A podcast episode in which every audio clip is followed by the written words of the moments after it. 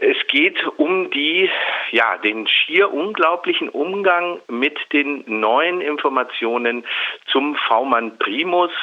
Das ist Ralf Marschner. Das war eine ganz dicke Spinne im Netz der sächsischen Blood and Honor Gruppierungen, ein, ein Knotenpunkt, ein wichtiger, eine wichtige Figur und äh, eben zu dieser Zeit auch V-Mann, Spitzel des Verfassungsschutzes. Und es ist nicht etwa der äh, Recherche von Ermittlungsbehörden zu danken, dass wir wissen, äh, dass er ähm, Uwe Mundlos aller Wahrscheinlichkeit nach als Mitarbeiter beschäftigt hat in seiner Baufirma und zwar in den Jahren 2000, 2001 ungefähr, sondern es ist der Recherche von äh, unabhängigen investigativen Journalisten, Antifa und so weiter zu danken. Das lässt schon sehr tief blicken.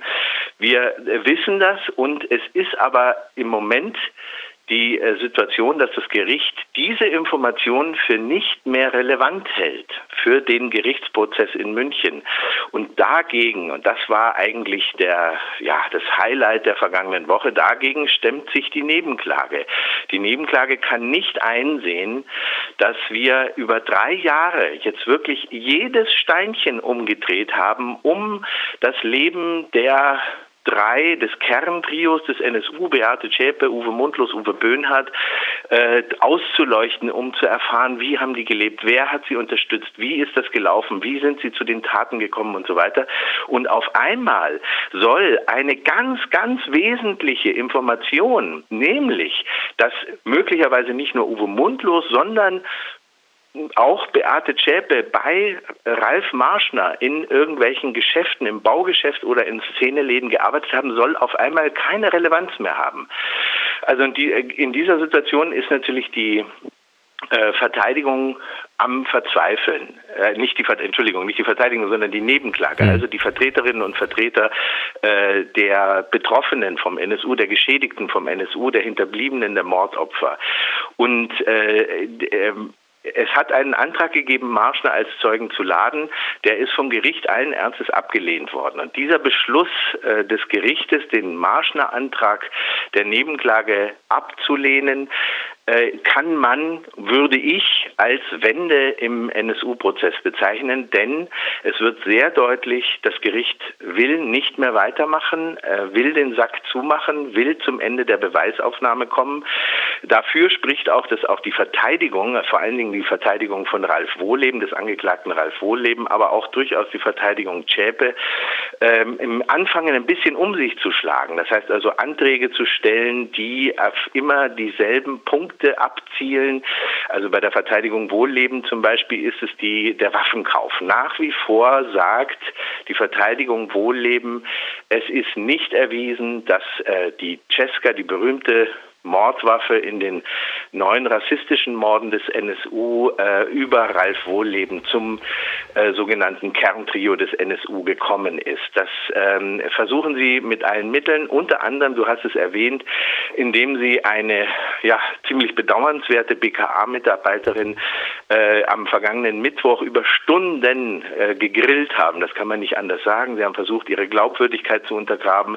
Sie haben immer wieder versucht, darauf hinzudeuten, dass die Waffenvorlage, die damals stattgefunden hat gegenüber Carsten Schulze, dem einzigen ständigen Angeklagten, dass die äh, nicht, ja, sagen wir mal, nach allen Regeln der Kunst verlaufen ist, was vermutlich stimmt. Das ist wohl eine etwas verunglückte Waffenvorlage gewesen. Nichtsdestoweniger ähm, ist das schon ein ziemliches Um sich schlagen der Verteidigung. Aber, und das war der andere wichtige oder eigentlich der wichtigste Punkt vergangene Woche, die Verteidigung hat nochmal, ja, wie kann man das nennen, sich aufgebäumt, weil sie einfach nicht einsehen will, dass die Causa Marschner, der V-Mann, dass das keine Relevanz haben soll.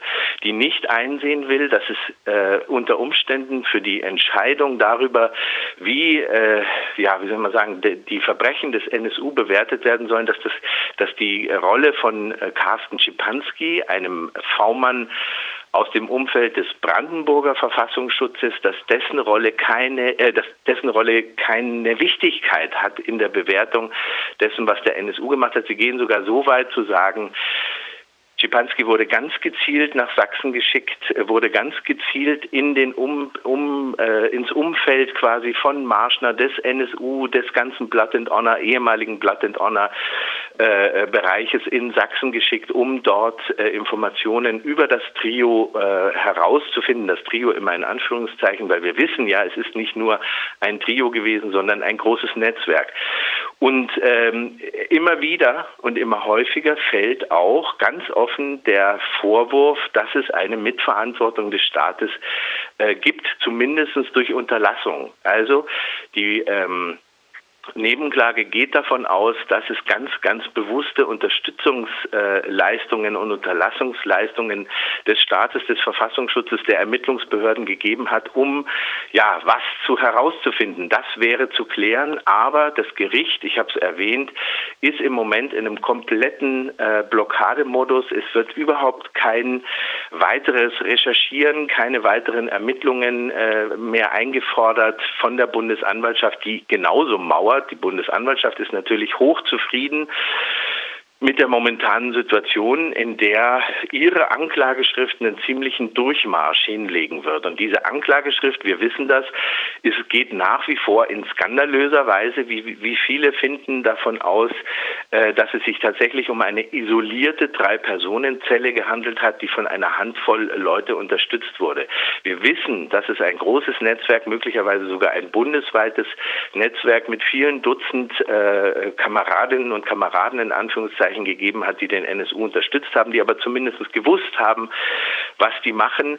Ähm, und äh, diese, also im Grunde genommen die Linie der Bundesanwaltschaft zu sagen, es waren nur die drei mit einer Handvoll Helfer, setzt sich durch. Das Gericht schwenkt komplett auf diese Linie ein. Und alles, was das Gericht in den zurückliegenden drei Jahren zugelassen hat an extra, äh, äh wie soll ich mal sagen, Ermittlungen, zum Beispiel im Zusammenhang mit der Causa Temme, Andreas Temme, dem Verfassungsschützer, der bei der Ermordung von Halit Yozgat in Kassel. 2006 dabei war äh, und viele andere offene Fragen äh, werden ad acta gelegt. Und das ist eigentlich äh, ja ein bisschen die katastrophale Situation, die zum einen mit sich bringen könnte, dass der Prozess doch schneller zu Ende geht, als man erwartet. Auf der anderen Seite aber natürlich auch bedeutet, es wird keinerlei Aufarbeitung staatlicher Verantwortung geben, was natürlich insbesondere für die Angehörigen der Mordopfer und die Opfer Opfer der Bombenanschläge und Raubüberfälle eine ziemliche Katastrophe darstellt. Hm. Jetzt äh, bist du kein Jurist, ich bin es auch nicht, aber da plagt mich doch die Frage an der Stelle, an der, du hast es eben erwähnt, ne, da äh, gehen die Argumentationen äh, sozusagen ein bisschen schrägerweise der Nebenklage und der Verteidigung so ein bisschen Hand in Hand, weil denen natürlich ja. auch dran gelegen ist, nachzuweisen, dass da eine staatliche Beteiligung und wenn es durch Unterlassung ist, äh, stattgefunden hat, denn das entlastet natürlich auch die Angeklagten in gewisser Weise. Ja, richtig, ähm, richtig. Und das, der zweite Aspekt, den du angesprochen hast, das äh, bringt ja so ein bisschen die Gefahr mit sich, dass dieser Prozess, wie auch immer er ausgehen wird, wenn er dann irgendwann mal zu Ende geht, auch wiederum in seinem Urteil anfechtbar ist, wenn nämlich neue Dinge auftauchen, die das in Frage stellen, die, die, was Grundlage der, der Urteilsbegründung sein könnten. Ja, nee, das nun leider nicht, weil es gibt natürlich einen, also ähm, das ist der Streit im Grunde zwischen dem äh, Hohen Gericht und der Nebenklage. Es äh, gibt natürlich das Argument des Gerichtes, dass es sagt, wir sind hier nicht zuständig für die Aufarbeitung staatlichen Handelns und möglicherweise staatlicher Fehler oder staatlicher Verstrickung. Das müssen die parlamentarischen Untersuchungsausschüsse machen. Das können wir hier nicht lösen, sondern wir sind und damit liegen Sie auch nicht ganz falsch. Wir sind nach der Strafprozessordnung einzig und allein dafür zuständig, möglichst schnell, was natürlich nach drei Jahren schon ein bisschen, äh, mal sagen, lächerlich ist, äh, möglichst schnell die fünf Angeklagten, die hier auf den Anklagebänken sitzen, äh, abzuurteilen, ihnen einer gerechten, äh, äh, sie einer gerechten Strafe zuzuführen. Und vor dem Hintergrund kann das Gericht selbstverständlich schon sagen, sagen, hier, äh, das ist, tut alles nichts zur Sache der was äh, zu, zu, der Sache, die in der Anklageschrift ausgearbeitet ist.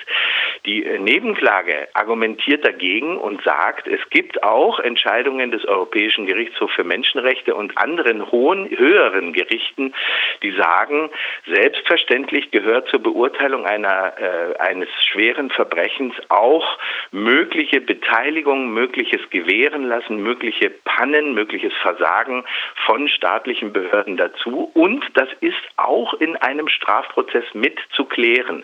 Die Verteidigung sagt das natürlich ohnehin, wie du gesagt hast, ganz richtig. Wenn sich herausstellt, dass der, der Staat, insbesondere natürlich der Inlandsgeheimdienst, hier die Finger im Spiel hatte, dass hier Dinge äh, ermöglicht wurden, dass hier Dinge äh, gebilligt wurden, dass hier Dinge nicht unterbunden wurden, Dinge nicht verhindert wurden, ähm, ja, dann äh, wäre das durchaus ein strafmilderndes, äh, strafmildernder Umstand. Jetzt ist das Problem, äh, dass wir, wir sehen, das Gericht möchte sich auf diese Linie überhaupt nicht einlassen. Ähm, in, in dieser äh, Ablehnungsbegründung zum Marschner Antrag sagt das Gericht allen Ernstes, es spielt keine Rolle, ob Uwe Mundlos bei Ralf Marschner im Baugeschäft gearbeitet hat zu einer Zeit, als das Morden bereits begann begonnen hatte. Ähm, es ist nicht relevant, ob äh, Beate Zschäpe möglicherweise in einem der Szeneläden von Ralf Marschner in Zwickau ausgeholfen hat. Diese, diese Begründungen sind deshalb so äh, abstrus äh, oder scheinen einem abstrus, weil Beate Zschäpe ja selber gesagt hat in ihrer Aussage am 9. Dezember vergangenen Jahres, äh, sie sei nicht nur emotional von diesen zwei äh, äh, ja, Mittätern abhängig gewesen, sondern eben auch finanziell abhängig von den Bank- und Raubüberfällen der beiden. Und wenn sie allerdings in den Jahren 2000, 2001 in einem Szeneland, vielleicht sogar auch länger, in Szeneläden von Ralf Marschner ausgeholfen hat, hat sie ihr eigenes Geld verdient. Und dadurch wäre ihre komplette Aussage, die ohnehin äh, wie soll ich mal sagen, äh, ziemlich äh, weltfremd äh, erscheint, ziemlich unglaubwürdig erscheint, wäre sie komplett entwertet, weil es einfach dann nicht stimmen kann, was sie erzählt. Es ist einfach nicht nachvollziehbar, warum uns jedes Detail dieser Jahre im Untergrund in den zurückliegenden Jahren interessiert hat. Wir wirklich alles ausgeleuchtet haben und jetzt auf einmal so wie soll ich mal sagen, essentielle neue Erkenntnisse einfach unter den Tisch gefallen lassen werden. Also das ist ähm, ja, das ist die Situation, in der wir sind. Ich würde das tatsächlich eine Wende nennen, die darauf hindeutet, dass das Gericht die Beweisaufnahme in absehbarer Zeit beenden will, um dann zu Plädoyers und Urteil zu kommen. Hm. Nachvollziehbar in Bezug auf die Dauer so eines solchen Prozesses. Andererseits hat man natürlich das Gefühl, irgendwie sind ein paar Dinge nicht aufs Tableau gehoben worden, die ganz sinnvoll gewesen wären, um auch äh, der tatsächlichen Täterschaft oder der äh, ja, Unterstützerschaft genauer auf die Spur zu kommen. Da hat sich etwas eingereiht im Grunde genommen in diese Überlegungen, die wir jetzt hier stattfinden lassen haben, äh, was außerhalb des Gerichtssaals, außerhalb des Prozesses eine. Rolle gespielt hat in dieser Woche. Der Verfassungsschutz nämlich hat mal wieder deutlich gemacht, dass im Grunde genommen und so polemisch wie das jetzt klingt, vielleicht entkräftest du das auch, aber mir kam es so vor, dass er am Ende bestimmt, inwiefern die Aufklärung vorwärts geht oder auch nicht, indem er dem NSU-Untersuchungsausschuss des Bundestages bestimmte Informationen einfach vorenthält. Bums, da kommt so eine Art äh, Top-Top-Secret auf äh, Informationen und dann sind die nicht mehr äh, habhaft. Ähm, dazu kommt äh, das, was aufgetaucht ist. Der Name Corelli hat wieder eine Rolle gespielt in Bezug darauf, dass auf einmal ähm, Informationen bzw. Gegenstände aufgetaucht sind, SIM-Karten und Telefone, die jahrelang äh, irgendwo in einem Schrank äh, gelauert haben und keiner hat es bemerkt bis eben. Äh, inwiefern ist denn sowas, was sozusagen außerhalb des Gerichtes stattfindet, etwas, was zu diesem Prozess eigentlich dazugehörte? Also eigentlich würde eine ganze Menge von diesen Dingen äh, dazugehören. Natürlich ist es relevant äh, zu erfahren, wieso ein äh, Zeuge, ein, ein, möglicherweise wichtiger Zeuge im NSU-Prozess äh, auf äh, rätselhafte Weise ums Leben kommt. Wir erinnern uns, es geht um äh, Thomas Richter, genannt HJ Tommy aus Halle an der Saale, der über ähm, viele, viele Jahre V-Mann des Bundesamtes für Verfassungsschutz war und der Anfang 20 2014 äh, tot in seiner Zeugenschutzwohnung äh, irgendwo in Nordrhein-Westfalen aufgefunden wurde. Damals war man sehr schnell da mit der Diagnose ein äh, Zuckerschock aufgrund unerkannter äh, Zuckererkrankungen. Ähm, der größte Skandal vergangene Woche, der ist bisher so ein bisschen unterm Radar gelaufen. Der Gutachter, der gesagt hat, es handelt sich hier um äh, äh, einen Zuckerschock und es gibt keine Hinweise auf Fremdeinwirkung, hat vor dem Parlamentarischen Untersuchungsausschuss des äh, Nordrhein-Westfälischen Landtages gesagt, er schließt ein Fremdverschulden nicht mehr aus. Er widerruft also das Ergebnis äh, seines Gutachtens. Äh, das ist, äh, ich habe das noch nirgendwo so richtig gesehen. Es gibt eine ganz kurze Sequenz beim WDR. Ähm, das wäre der totale Wahnsinn. Äh, allerdings habe ich den Eindruck, dass das, was in den parlamentarischen Untersuchungsausschüssen stattfindet, den Weg in die Öffentlichkeit noch zäher und schwieriger findet als ähm, die Informationen aus dem NSU-Prozess, der ja immer noch ein bisschen diesen äh, Zschäpe-Glamour hat. Aber die Leute fangen an zu sagen, jetzt hört mal auf mit dem Kram, äh, das wollen wir nicht mehr hören, da muss doch jetzt mal ein Ende her und so weiter.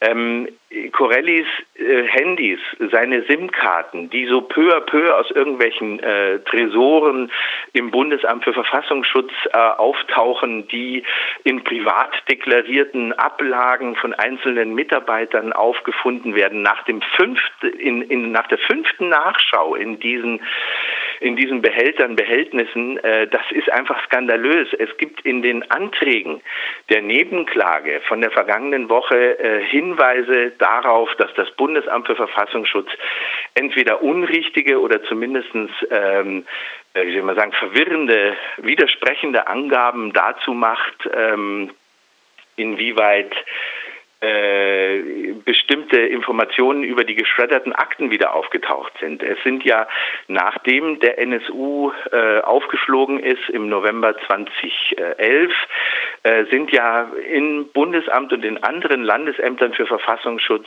äh, Dutzende, Hunderte von Akten mit NSU-Bezug vernichtet worden. Die Nebenklage sagt, das hat doch mit Sicherheit einen Grund gehabt. Die wollten doch die auf jeden Fall irgendwas verbergen. Dann hat es den Auftrag gegeben, dass diese Akten rekonstruiert werden sollen. Da gibt es eine Information aus dem Jahr 2012, die besagt, es konnten nur kleine Teile der Akte rekonstruiert werden. In der Zwischenzeit bis 2014, 15 sind große Teile unter anderem der Operation Rennsteig, das war so ein Aktenkomplex, der vernichtet worden ist im Bundesamt, äh, konnte rekonstruiert werden. Diese, diesen widersprüchlichen Angaben des Bundesamtes für Verfassungsschutz geht das Gericht in München zum Beispiel überhaupt nicht nach.